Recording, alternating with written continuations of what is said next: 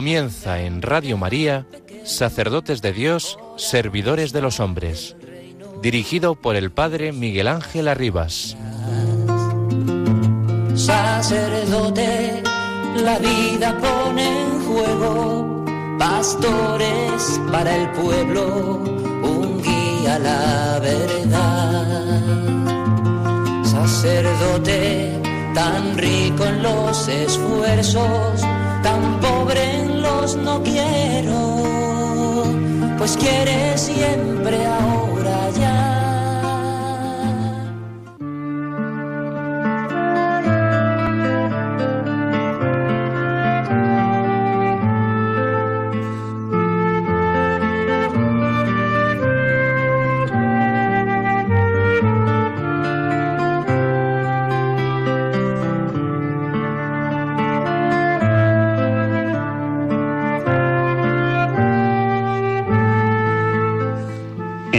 Principio existía el verbo, y el verbo estaba junto a Dios, y el verbo era Dios. Palabras del prólogo del Evangelio según San Juan, palabras que reflejan el pensamiento de Juan Bautista al bautizar a Jesús. Señor, eres el reflejo resplandeciente de la gloria del Padre, la expresión perfecta del Padre, eres la verdadera luz que ilumina el mundo. Tú, que aunque estabas en el mundo, viniste donde ya estabas. Tú, que te hiciste carne, pero que habitas en nosotros y que te mostraste a tus siervos en condición de siervo. Tú, que uniste la tierra y el cielo con tu santo nombre como puente. ¿Eres tú quien viene a mí? ¿Tú que eres tan poderoso en comparación con mi pobreza? El rey sale hacia el servidor, el Señor hacia el criado. Yo sé cuál es el abismo entre la tierra y el Creador, cuál la diferencia entre el barro de la tierra y el que la ha modelado. Yo sé que tú eres el sol de justicia, mayor que yo, que soy la lámpara de tu gracia. Y mientras estás cubierto por la nube de tu cuerpo puro, yo, sin embargo, Reconozco mi condición de siervo que proclama tu gloria. Yo no soy digno de desatar la correa de tus sandalias. ¿Y cómo me atrevo a tocar tu cabeza? ¿Cómo extenderé la mano sobre ti, que has extendido los cielos como una tienda de campaña y has afianzado las aguas sobre la tierra? De San Gregorio Taumaturgo, obispo de la iglesia de Capadocia, siglo III, entre los años 213 y 270. Buenas tardes, hermanos y amigos. Aquí estamos acompañándoles en este segundo domingo del tiempo de Adviento, 10 diciembre 2023, en este programa habitual de la tarde de los domingos. Sacerdotes de Dios, servidores de los hombres. Todos nos ayudamos en las distintas vocaciones de la Iglesia, todos nos necesitamos para construir el cuerpo místico de Cristo con un mismo pensar y un mismo sentir. Todos invocamos al unísono al Espíritu Santo para que haga posible la comunión y la unidad en el seno de la Iglesia tantas veces amenazada de la ruptura, de la división o de la separación de miembros, de diócesis, de obispos, de naciones respecto a la obediencia que se debe al pontífice, al Papa Francisco.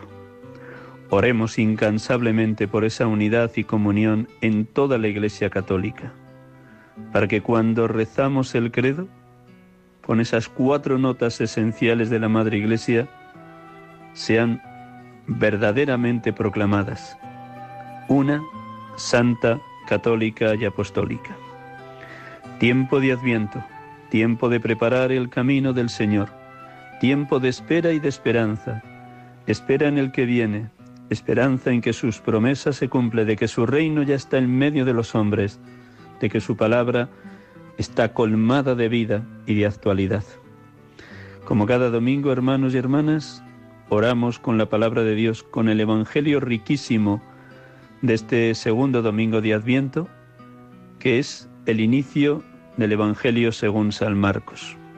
En este año, en este ciclo B, nos acompañará fundamentalmente en casi todos los domingos el Evangelio según San Marcos.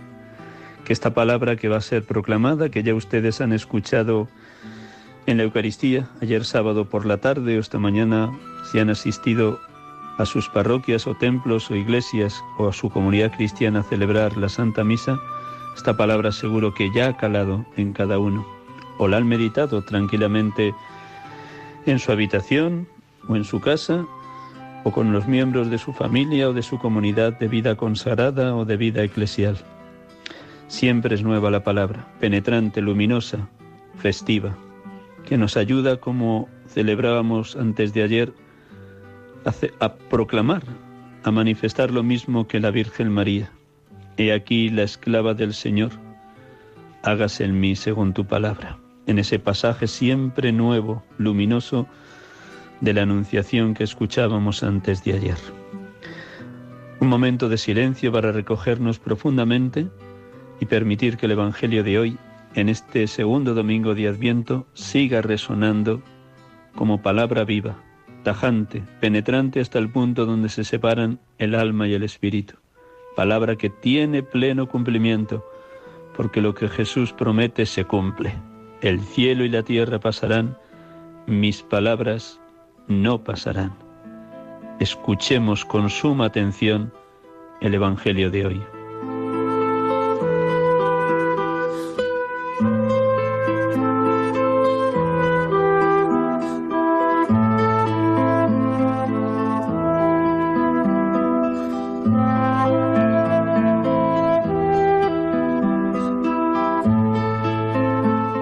Del Evangelio según San Marcos.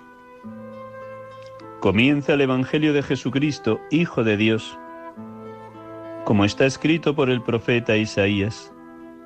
Yo envío a mi mensajero delante de ti, el cual preparará tu camino. Voz del que grita en el desierto, preparad el camino del Señor, enderezad sus senderos. Se presentó Juan en el desierto bautizando y predicando un bautismo de conversión para el perdón de los pecados. Acudía a él toda la región de Judea y toda la gente de Jerusalén. Él los bautizaba en el río Jordán y confesaban sus pecados.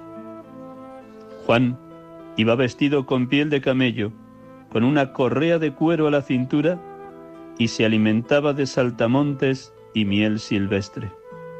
Y proclamaba, Detrás de mí viene el que es más fuerte que yo, y no merezco agacharme para desatarle la correa de sus sandalias. Yo os he bautizado con agua, pero él os bautizará con Espíritu Santo.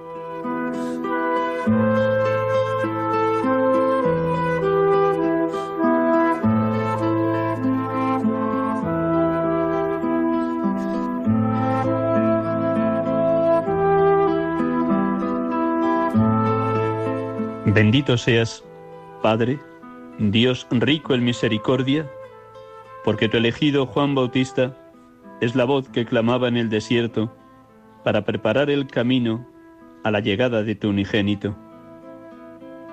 Llamándonos también hoy a enderezar nuestros senderos, a emprender una profunda y sincera conversión, sabiendo pedir el perdón por nuestros pecados para que salgamos animosos al encuentro de tu Hijo, sin que lo impidan los afanes de este mundo y los afectos desordenados. Muéstranos, Padre, tu misericordia y danos tu salvación.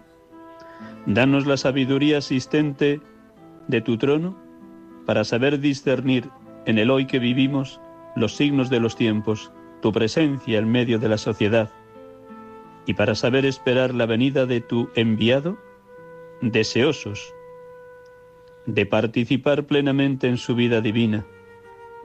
Él, que va a nacer en la pobreza de un pesebre, en la humildad de lo más oculto, en el silencio de la noche de Belén. Alabado seas Jesucristo, porque Juan Bautista es tu heraldo, es la voz que clama en el desierto preparando la tierra prometida de tu salvación. Gracias Señor Jesús por su humildad, reconociéndote a ti como aquel a quien no merece agacharse para desatarle la correa de sus sandalias, como aquel que es más fuerte que él, anunciándote como el que nos bautizaría con Espíritu Santo.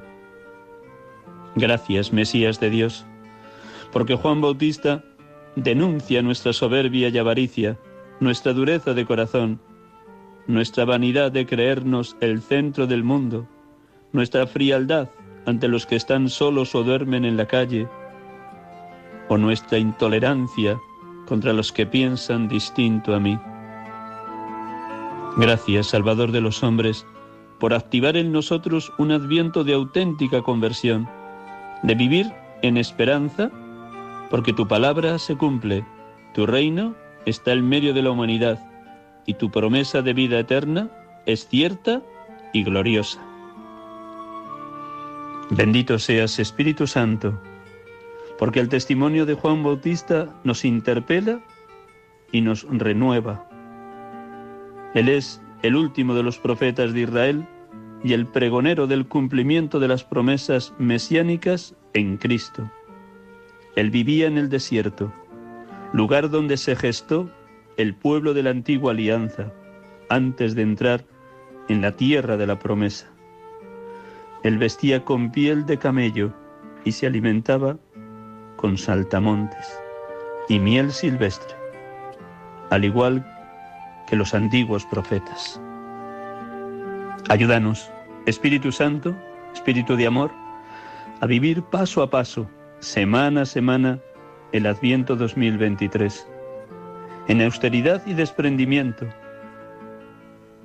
en escucha atenta de los poemas mesiánicos, sin adelantar la Navidad, sin banquetes innecesarios y gastos inútiles, evitando todo lo frívolo y superficial de estas últimas semanas antes de Navidad, preparándonos interiormente y en vida comunitaria para que el nacimiento de quien es el sol que nace de lo alto y que viene a iluminar nuestras tinieblas y oscuridades, nos pueda conducir por sus caminos de paz. Gracias Espíritu Santo por encender en nosotros el fuego divino que purifica lo más íntimo de nuestro ser, de manera que en la noche de Nochebuena seamos una preciosa cuna donde la Madre del Cielo puede colocar a su niño Dios, dándonos el encargo de cuidarle amorosamente. Gracias, oh Paráclito, oh Consolador. Te alabo, te bendigo y te doy gracias, Padre, te alabo, te bendigo, te doy gracias, Hijo, te alabo, te bendigo y te doy gracias, Espíritu Santo. Te adoro, Santísima Trinidad, Dios amor, perfectísima comunión de los tres, Padre, Hijo y Espíritu Santo. Adorado Dios amor.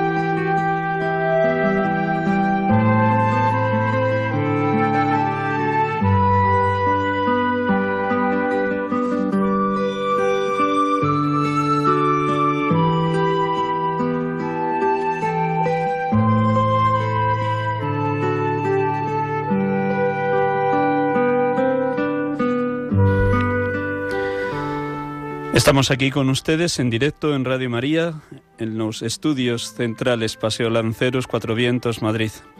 Gracias por su compañía, gracias por la paciencia que tienen con este pobrísimo sacerdote, acompañándoles como cada tarde de domingo de 6 a 7. En este tiempo maravilloso de Adviento, tiempo de esperanza.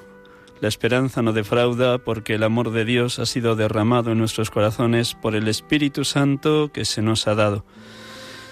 En este programa, sacerdotes de Dios, servidores de los hombres, me van a permitir que esta tarde les ofrezca una sencilla reflexión sobre el adviento y cómo estamos llamados a vivir en esperanza todos los bautizados, pero especialmente los sacerdotes.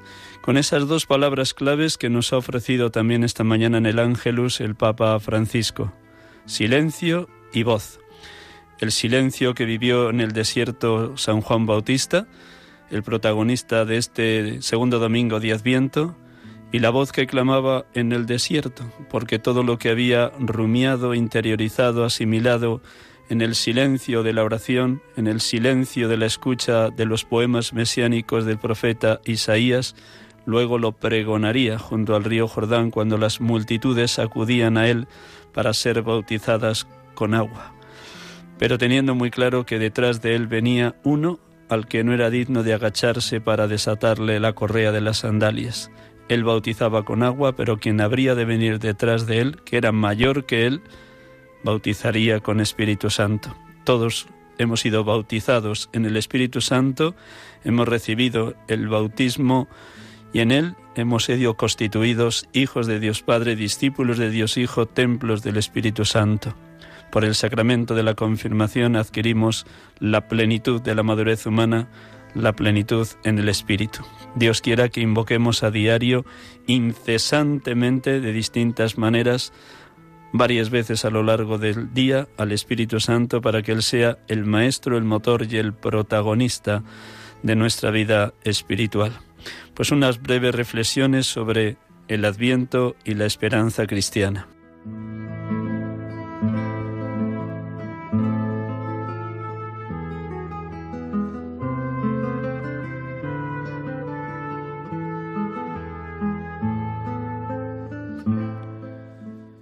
Adviento es tiempo de espera y de esperanza. Nuestra esperanza se cifra en una persona, Jesucristo, el viviente, el resucitado, el que era, el que es, el que habrá de, venir. Aguardamos al que ya vino la plenitud de los tiempos, nacido de una mujer, nacido bajo la ley, al que está viniendo cada día, llamando a nuestra puerta y pidiéndonos permiso para entrar, el que viene cada día cuando le vamos a recibir en la comunión y le decimos con toda fe y toda confianza, Señor, no soy digno de que entres en mi casa, pero una palabra tuya bastará para sanarme. El que vendrá al final de los tiempos como juez de vivos y muertos, como rey de cielo y tierra, rey de reyes y señor de señores, como celebrábamos hace quince días en la solemnidad de Jesucristo, Rey del universo. Aguardamos porque está cerca, está en medio de nosotros, lo que prometió antes de subir a los cielos lo cumple, lo ha cumplido a lo largo de estos 21 siglos de historia de la Iglesia. Yo estoy con vosotros todos los días hasta el fin del mundo. Palabra que podemos situar en singular cada uno. Yo estoy contigo, hermano, hermana, todos los días hasta el fin del mundo. Aguardamos con esperanza, la esperanza puesta en Él porque sus promesas se cumplen. Lo mismo que Él pregonó cuando estuvo en la sinagoga de su pueblo Nazaret, lo está diciendo hoy. Hoy se ha cumplido esta escritura que acabáis de oír. Como bien saben todos ustedes, después de los cuarenta días en el desierto, en el relato según San Lucas, marchó un sábado a la sinagoga de su pueblo Nazaret, le entregaron ese texto del profeta Isaías, lo desenrolló y lo proclamó. El Espíritu del Señor está sobre mí porque el Señor me ha ungido y me ha enviado para anunciar el Evangelio a los pobres para liberar a los cautivos, para sacar de las mazmorras a los prisioneros, para devolver la vista a los ciegos, para anunciar el año de gracia del Señor. Y concluyó esa proclamación con esa palabra tan clara, tan directa, tan contundente. Hoy se ha cumplido esta escritura que acabáis de oír. Aquello que dijo el Nazaret en aquel sábado es real, verificable, histórico. Dios cumple siempre lo que promete. Jesús lo ha dicho y lo escuchábamos semanas atrás en las lecturas de la última semana del tiempo ordinario. El cielo y la tierra pasarán, mis palabras no pasarán. Asentados en esa esperanza de que Dios cumple siempre sus promesas, miramos el futuro como acontecimiento de Dios. Vimos el kairos de Dios, el hoy de Dios, la actuación de Dios en este diciembre 2023, porque estamos expectantes, aguardando ese nacimiento del niño Dios, nacido de mujer, nacido bajo la ley, para rescatar a los que estaban bajo la ley. Él ha puesto su tienda entre nosotros como pregona el prólogo del Evangelio según San Juan, Juan 1.14, y el Verbo se hizo carne y acampó entre nosotros, y hemos contemplado su gloria, la gloria del unigénito lleno de gracia y de verdad. Él sigue naciendo allí donde un creyente se abre de par en par a su palabra, allí donde una comunidad acoge la luz verdadera, allí donde una comunidad cristiana recibe al hambriento, al sediento, al desnudo, al emigrante, al forastero, al enfermo, al encarcelado como al mismo Cristo, allí donde reina la fraternidad y la comunión en el seno de una familia cristiana, de una comunidad cristiana, de un movimiento de iglesia, de una parroquia, de una diócesis, de un presbiterio diocesano, de una vida consagrada, allí se manifiesta el resplandor de la gloria de Dios. Porque este es el mandamiento que nos ha dejado Jesús. En esto conocerán que sois mis discípulos si os amáis unos a otros como yo os he amado. Allí donde se comunica la caridad, hecha servicio, hecha entrega, hecha donación, ahí Jesucristo ha puesto su tienda en medio de nosotros. Donde dos o más estéis reunidos en mi nombre, ahí estoy yo, en medio de ellos. Adviento, tiempo de espera y tiempo de esperanza. La espera del que viene, del que está como el enviado del Padre para salvarnos, para rescatarnos del pecado y de la muerte. La esperanza como virtud teologal en la certeza del cumplimiento de las promesas divinas, en la certeza de que el reino de Dios ya está plantado en medio de nosotros, como Jesús comenzó su vida pública. Se ha cumplido el plazo, el reino de Dios está cerca, convertíos y creed en el Evangelio. Esa conversión a la que también nos llama hoy Juan Bautista en el Evangelio que ha sido proclamado en este segundo domingo de Adviento. Como las muchedumbres de Judea y de Jerusalén acudían en masa a ser bautizadas con agua, nosotros también queremos vivir el Adviento en un camino de conversión, en esa conversión que obra siempre Dios, iniciativa divina. Derramaré sobre vosotros un agua pura que os purificará de todas vuestras inmundicias e idolatrías os he de purificar, os daré un corazón nuevo, os infundiré un espíritu nuevo, arrancaré de vuestra carne el corazón de piedra y os daré un corazón de carne os infundiré mi espíritu y haré que caminéis según mis preceptos y que guardéis y cumpláis mis palabras. Así actúa Dios, arrancando de nosotros el corazón de piedra, duro, frío, egoísta, soberbio, vanidoso, lujurioso, perezoso, para darnos, para ofrecernos un corazón de carne, un corazón con los mismos sentimientos de Cristo, la obediencia total a la voluntad del Padre y la entrega en favor de la humanidad. Nadie tiene más amor que el que da la vida por los amigos.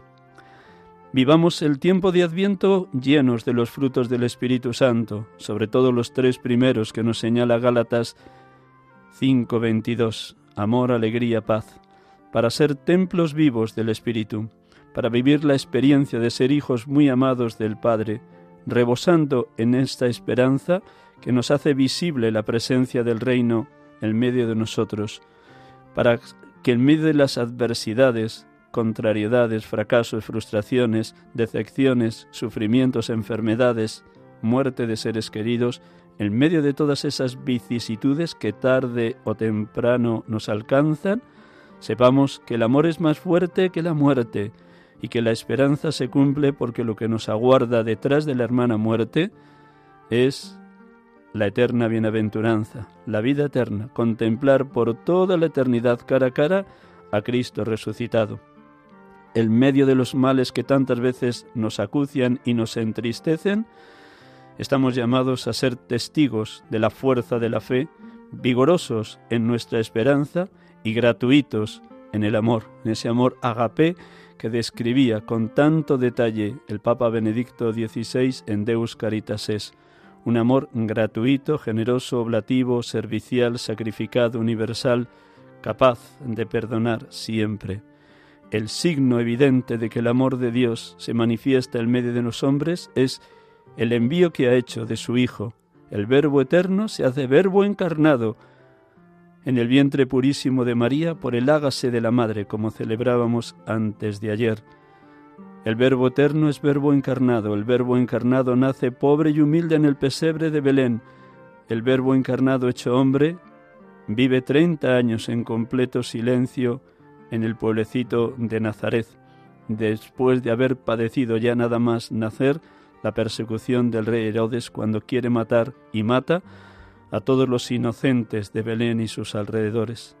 El ángel tiene que anunciarle a José que tome a María y al niño y huyan a Egipto. En ese silencio de los treinta años de Nazaret, Jesús va rumiando toda la palabra del Antiguo Testamento que había sido escrita para él, para que tuviera cumplimiento en él.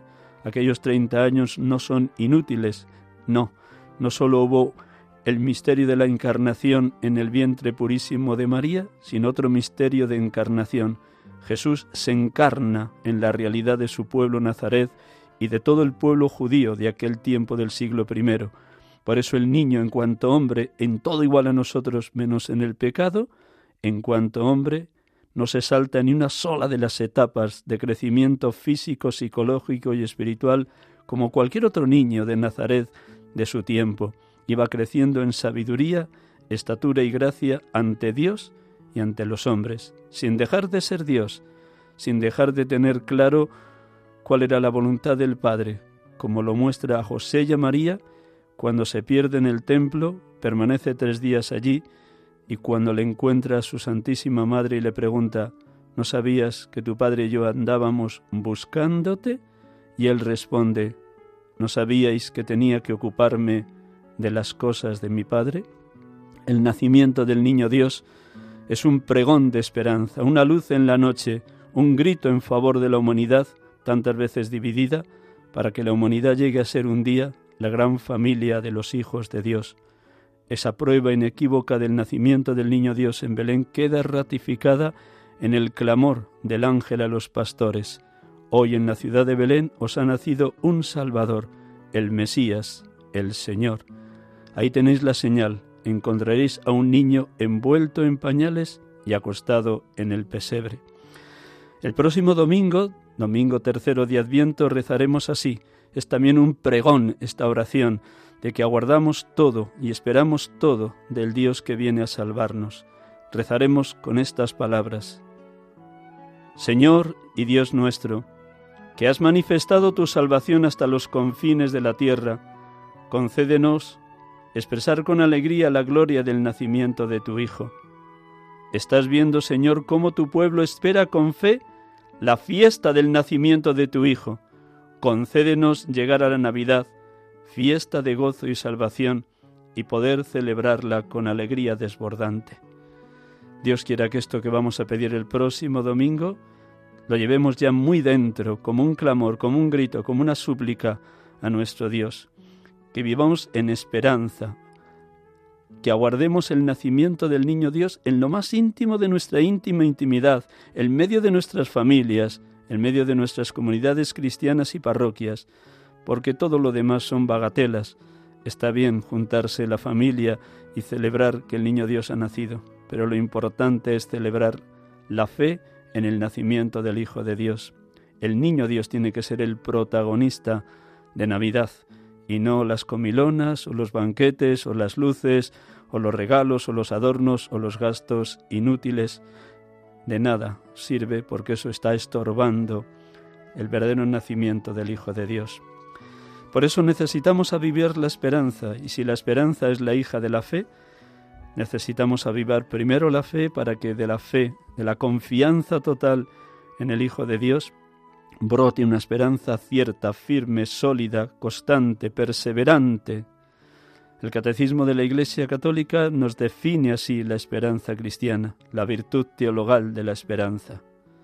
La esperanza es la virtud teologal por la que aspiramos al reino de los cielos y a la vida eterna como felicidad nuestra, poniendo nuestra confianza en las promesas de Cristo y apoyándonos no en nuestras fuerzas, sino en los auxilios de la gracia del Espíritu Santo. Mantengamos firme la confesión de la esperanza, pues fiel es el autor de la promesa. El Espíritu Santo que Él derramó sobre nosotros con largueza por medio de Jesucristo nuestro Salvador, para que justificados por su gracia, fuésemos constituidos herederos en esperanza de vida eterna. Con esta esperanza caminamos, hermanos y hermanas. Soy consciente que algunos de ustedes pueden estar atravesando momentos de tristeza, de desolación, de hundimiento, de fracaso, de frustración, tal vez incluso de traiciones dentro de la propia familia o de los amigos o de los miembros de la parroquia o de la comunidad cristiana. Precisamente en esos momentos de dolor hemos de agarrarnos más fuertemente a esta certeza de que Dios cumple su palabra, de que la esperanza es cierta, de que lo que Dios promete lo cumple. Por eso, como digo, pidamos incansablemente la fe. Creo, Señor, pero aumenta mi fe. Creo, Señor, pero aumenta mi fe. Porque si la fe es firme, sólida, decidida, audaz, intrépida, también la esperanza será firme, sólida, audaz, intrépida.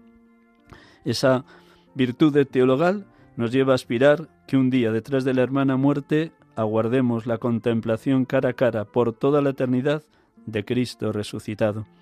Ya en esta tierra está presente el reino de Dios, ya en esta tierra recibimos a diario en la comunión el cuerpo entregado y la sangre derramada de Jesucristo. Por tanto, hermanos y hermanas, el cielo se anticipa, lo decía muy bien San Juan Pablo II en su última encíclica Eclesia de Eucaristía. La Eucaristía es un resquicio del cielo en la tierra, un anticipo del cielo en la tierra. Si gustamos y saboreamos la presencia real y sacramental de Cristo cuando le comulgamos, ya el cielo viene a nosotros, porque donde recibimos sacramentalmente a Cristo en su cuerpo entregado, vienen también el Espíritu Santo como fuego divino y el amor inmenso que el Padre tiene a todo discípulo de su Hijo. Y ahí, en esa comunión eucarística y en esa comunión inseparable con los hermanos, se está gozando ya anticipadamente del cielo, se está gozando de una felicidad que no procede de los placeres de este mundo, sino de un amor inmenso, ese amor inmenso que Dios nos tiene. El amor disculpa sin límites, cree sin límites, espera sin límites, aguanta y aguarda sin límites. El amor no pasa nunca. Ahí radica la auténtica felicidad del cristiano, una felicidad que nadie, nadie nos podrá robar, siempre que permanezcamos fieles a la amistad con Cristo, al abandono en las manos del Padre cumpliendo su voluntad, guiados, movidos, conducidos por la luz y la fuerza del Espíritu Santo, porque esto es lo que somos, hermanos y hermanas, morada de la Trinidad. En este texto del Catecismo, en el número 1817, se nos dice, tomando de la carta a los Hebreos, Hebreos 10:23, mantengamos firme la confesión de la esperanza, pues fiel es el autor de la promesa. Dios es fiel, Dios es fiel, lo que promete, lo cumple. Yo estoy con vosotros todos los días hasta el fin del mundo. Yo estoy contigo, hermano, hermana, a cada paso, en cada decisión, en cada tarea, en cada acontecimiento, en cada vicisitud, yo estoy contigo, como buen pastor, pastoreándote, llevándote a prados de verde hierba y a fuentes de agua viva. Incluso el pastor nos garantiza su presencia cuando atravesamos cañadas oscuras. Aunque camine por cañadas oscuras, nada temo, porque tú vas conmigo. Tu vara y tu callado me sosiegan lo que canta el Salmo 23-22, lo que Jesús nos ha dicho a través de ese salmo, lo cumple. Él es el buen pastor. Y el buen pastor ha venido para llenarnos de plenitud, de santidad, de vida en Él y por Él. He venido para que tengan vida y la tengan en abundancia. Esa vida que se nos da en la comunión eucarística, esa vida que se acrecienta cuando escuchamos la palabra y la interiorizamos como la Virgen María. María conservaba todas las cosas meditándolas en su corazón. Hermanos y hermanas, ahí radica nuestra esperanza. Dios cumple siempre sus promesas, el reino de Dios está ya presente en la historia y aguardamos el reino definitivo detrás de la hermana muerte, en esa vida eterna que nos ha prometido Jesucristo. Quien come mi carne y bebe mi sangre tiene vida eterna y yo lo resucitaré en el último día. Vivamos en esperanza, porque nuestra esperanza está basada en este hecho real y concreto, la fidelidad de Dios.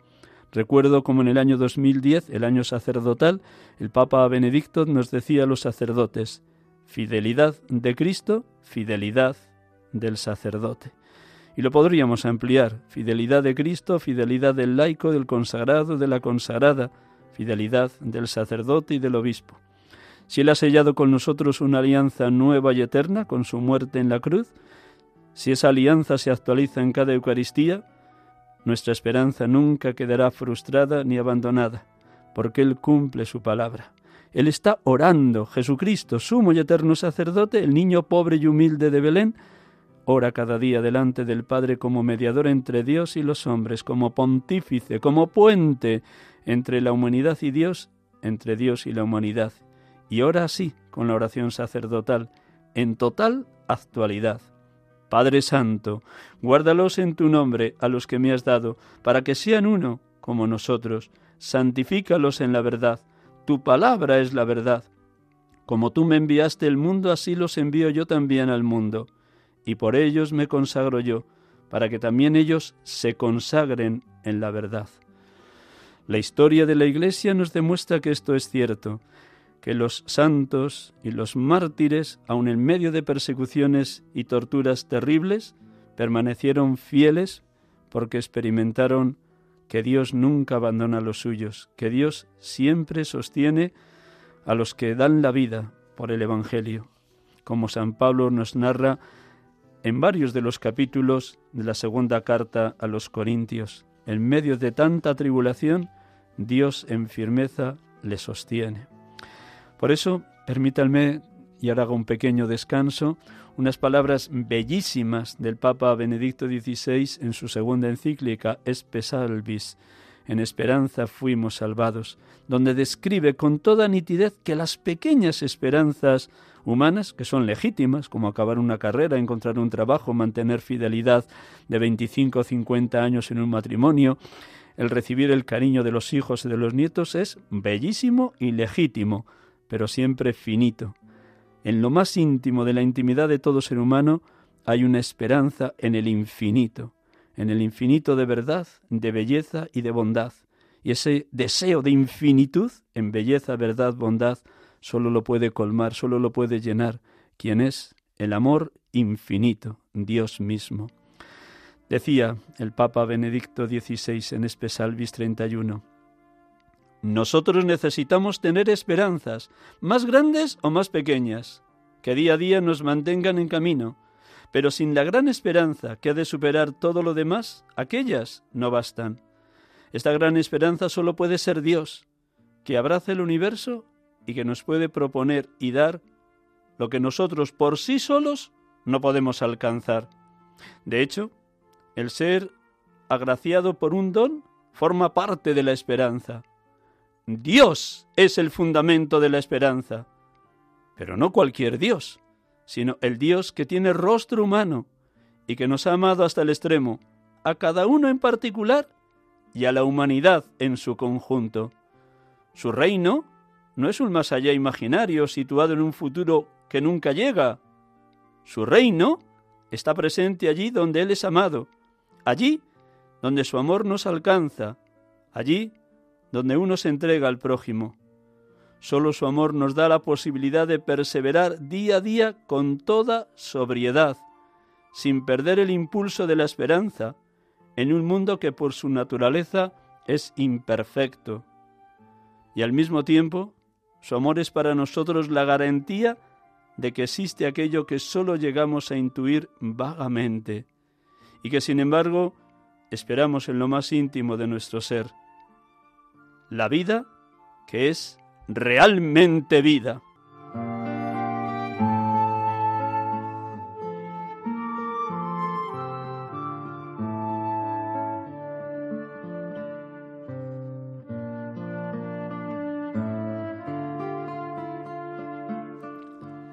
Para concluir esta meditación sobre la esperanza en tiempo de Adviento, me permite unas preguntas que les puedan ayudar para esta segunda semana del tiempo de Adviento.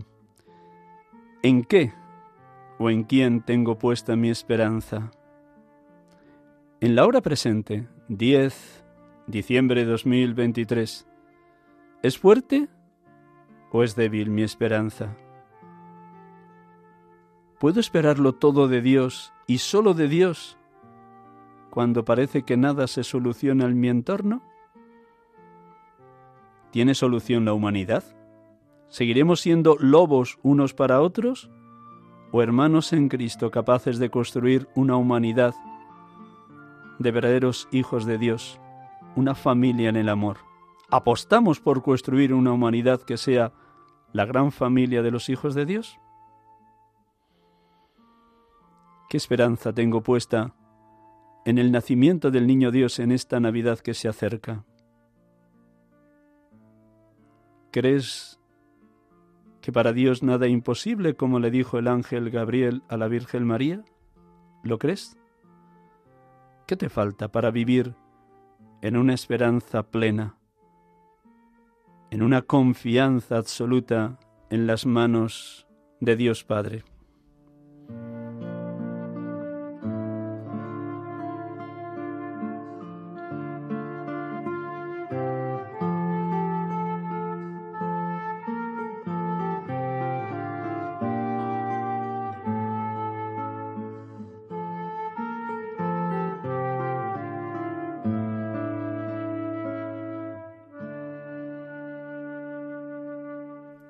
Queridos hermanos y hermanas, estamos aquí con ustedes en directo en los estudios centrales de Radio María, Paseo Lanceros, Cuatro Vientos, Madrid, en este programa habitual de la tarde de los domingos, sacerdotes de Dios, servidores de los hombres, hablando del Adviento como tiempo de esperanza. A partir de ahora, quienes lo deseen, están invitados a llamar, hacer cualquier sugerencia o responder a estas preguntas que he formulado. ¿Cómo están en esperanza en este momento cada uno de ustedes? ¿Es una esperanza sólida, firme, decidida? ¿Es una esperanza titubeante, débil, frágil? ¿Qué esperanza llevan dentro cada uno de los oyentes de Radio María? ¿Lo esperan todo de Dios y solo de Dios? Casi todos ustedes tienen el teléfono directo del programa y de la emisora, pero me permito recordarlo por si hay alguno que todavía no lo tiene. El teléfono en directo es 91 005 94 19. Repito, 91 005 94 19. A su servicio en estos próximos 10 minutos antes de concluir el programa. Quienes deseen llamar, encantado de responderles. Mientras llega la primera llamada, me permito volver a recordar lo que el Papa Francisco esta mañana en el Ángelus nos ha recalcado. Teniendo como protagonista a Juan Bautista, él vive la experiencia del desierto, atento a la escucha de Dios, meditando todo lo que Dios había manifestado a través de los profetas, sobre todo del profeta Isaías, porque todo lo anunciado por Dios iba a tener pleno cumplimiento en la persona de Jesús. Si los poemas mesiánicos anuncian la llegada del ungido de Dios, Juan Bautista tiene claro que esa palabra iba a tener cumplimiento en Jesús, en aquel a quien el propio Juan Bautista le señaló con ese título. He ahí el Cordero de Dios que quita el pecado del mundo. Ese título se lo colocó Juan Bautista cuando Jesús, bajando de Nazaret, se colocó en la fila de los pecadores para ser bautizado. Él que no había cometido pecado, él que era el santo de Dios, el Hijo amado, se coloca como uno más en la fila de los pecadores. Así, con esa humildad humildísima, vino a la tierra, vivió en Nazaret y empezó su vida pública, colocándose en la fila de los pecadores. Cristo, a pesar de su condición divina, no hizo alarde de su categoría de Dios, al contrario, se despojó de su rango, tomó la condición de esclavo, pasando por uno de tantos. El Papa insiste como Juan Bautista para poder ser pregonero del anuncio de la llegada del Mesías, antes guardó silencio en el desierto. Dios ama el silencio, Dios es amigo del silencio, solo en el silencio se le escucha a Dios. y Juan Bautista lo practicó en los años que estuvo en el desierto. Tenemos ya varias llamadas. Buenas tardes, la primera llamada, ¿quién es? Manuel, de Badajoz. Buenas tardes, padre, buenas tardes. Dígame, ¿qué le parece? Pues mire, eh, es para que, nada más que voy a ser corto, es para que tengo varios miembros de mi familia un poquito fastidiados de salud, con cáncer. Muy para bien. que usted en la misa que, que tenga o hoy o mañana en, se los ponga el Señor, para que se pongan buenecitos, nada más. Pues nada, ofreceremos la vida de estos seres queridos, estos familiares que están con cáncer. Gracias, Manuel, por tu llamada. Una segunda llamada. Buenas Paz y tardes. Paz y bien, Manuel. Paz y bien. Ramón, buenas tardes. Hola. Hola. Hola. Buenas tardes, padre. Bendiciones y enhorabuena por su, por su programa. Pues nada, reza para que tenga fuerza este pobrísimo sacerdote que no da una derechas. Dígame, Ya, ¿quién es usted? nada ¿Cómo se de- llama? Yo, Ramona. Ramona, qué bien. Muy, ¿Desde dónde? ¿Desde Cáceres? eh, de, no, de aquí, de Roquete. Roquete, muy bien, Sí. Muy bien. Y nada, comentar, comentarle de ese, ese tema tan bonito que tiene de la esperanza, donde tenemos que descansar en el Señor confiadamente en Él y solamente Él nos sostiene, porque cuando estamos cementada nuestra confianza en Él, todo nos va bien. Claro que sí, qué maravilla. Pues que ahondes ahondes en esa esperanza de que Dios no defrauda jamás.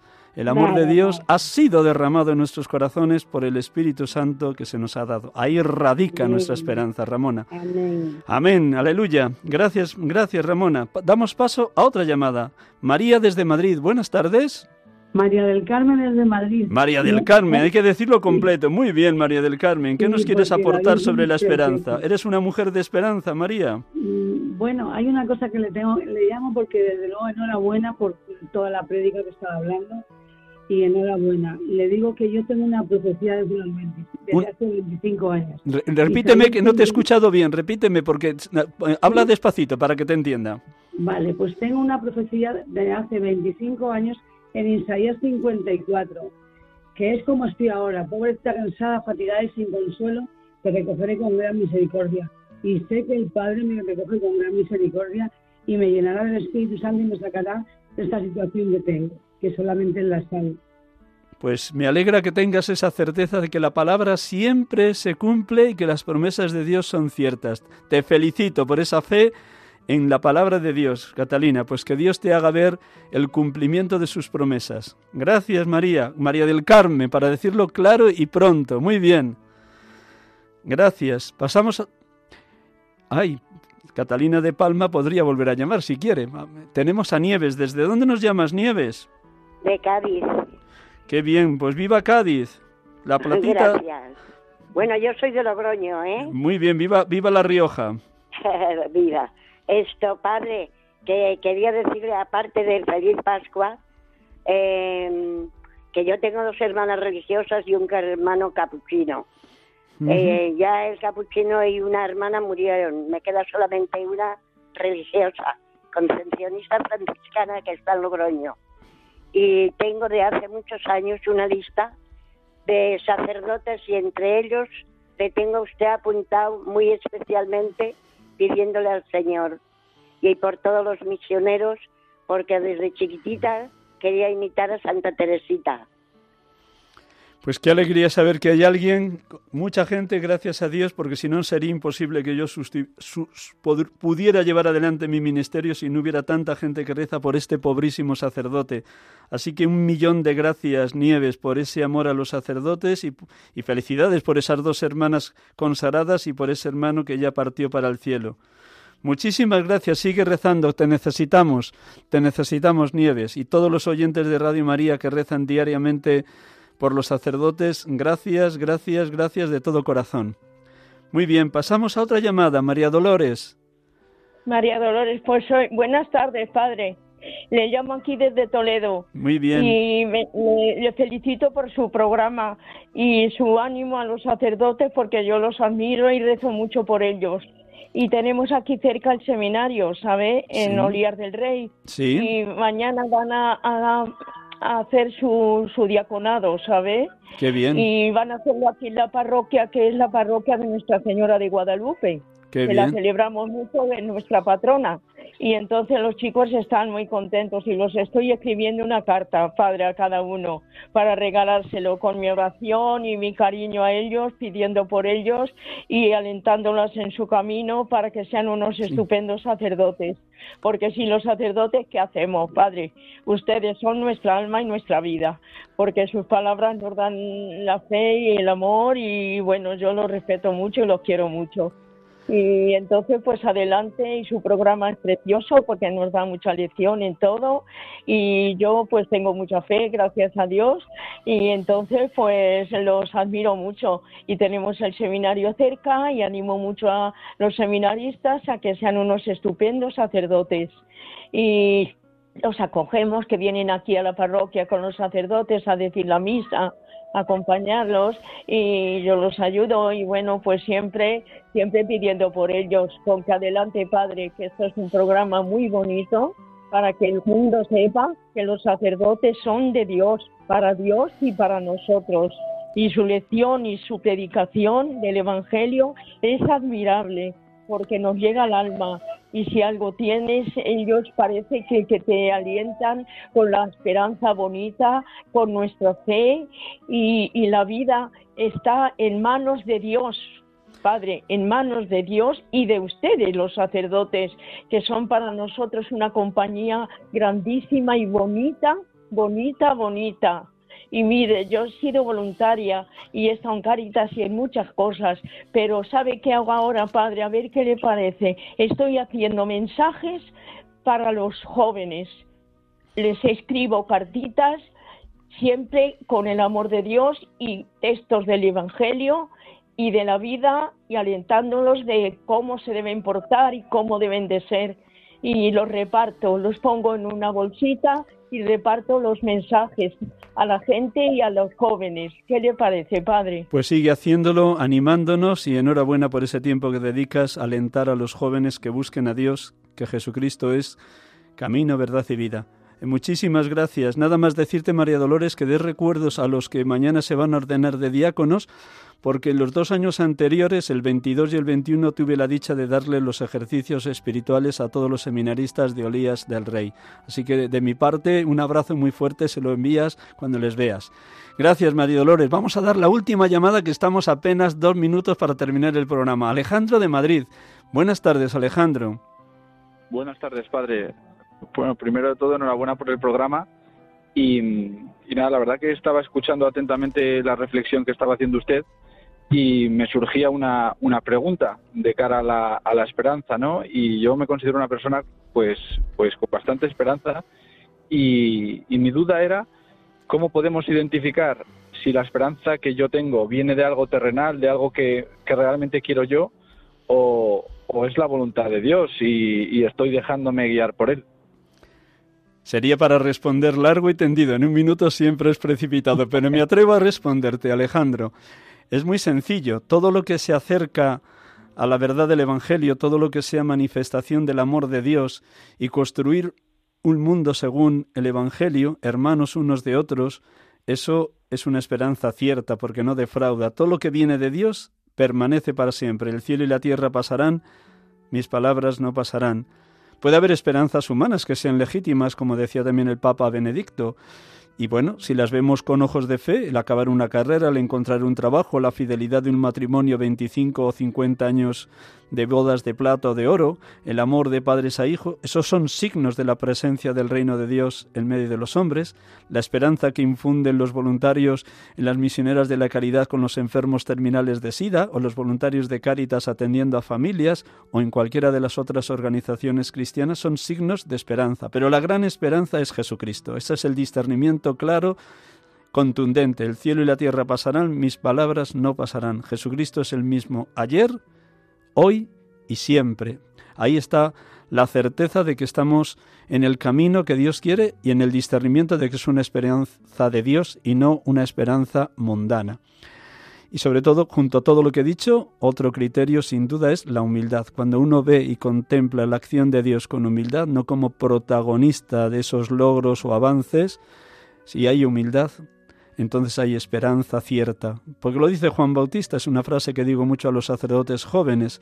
Juan 3:30, dice San Juan Bautista, es necesario que yo mengüe para que Él crezca. Si yo todo lo que hago lo hago sin que la mano izquierda sepa lo que hace la derecha, si yo siembro esperanza sin esperar aplauso, sino, sino en pura gratuidad, eso es de Dios, eso es Evangelio. Gracias, espero que con un solo minuto te haya podido responder, pero como digo, sería para largo y tendido. El último minuto, si nos permite Javier, ahí a los mandos de Radio María, un vómito de silencio, terminamos con una breve exclamación, más que oración, ellos una exclamación del Papa Francisco a Santa Teresa del Niño Jesús, Teresa de Lisieux.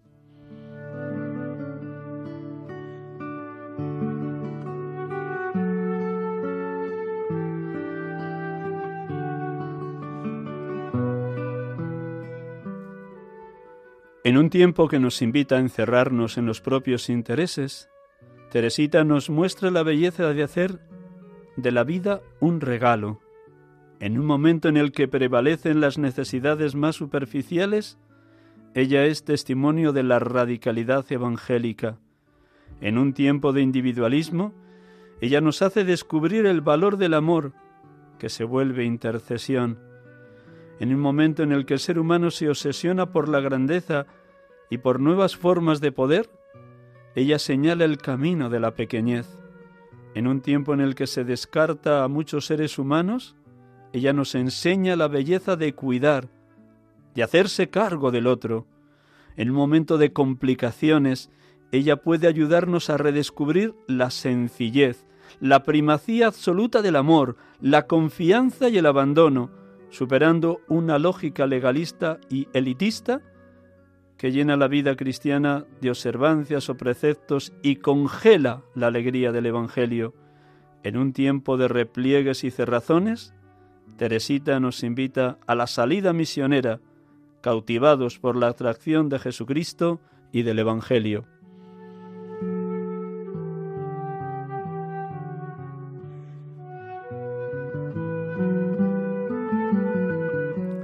Buenas tardes, hermanos y amigos, gracias por su compañía. Les hemos acompañado en este programa Sacerdotes de Dios, Servidores de los Hombres, segundo domingo de Adviento, con este título, Adviento, tiempo de esperanza. Buen domingo, buena semana y si Dios quiere, hasta el próximo domingo. Dios les bendiga, hermanos.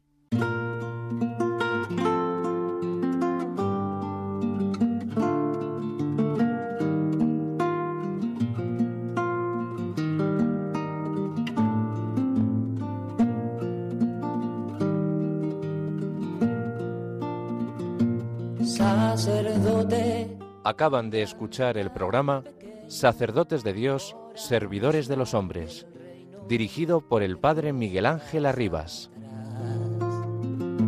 Sacerdote, la vida pone en juego, pastores para el pueblo, un guía a la verdad. Sacerdote, tan rico en los esfuerzos, tan pobre los no quiero, pues quiere siempre ahora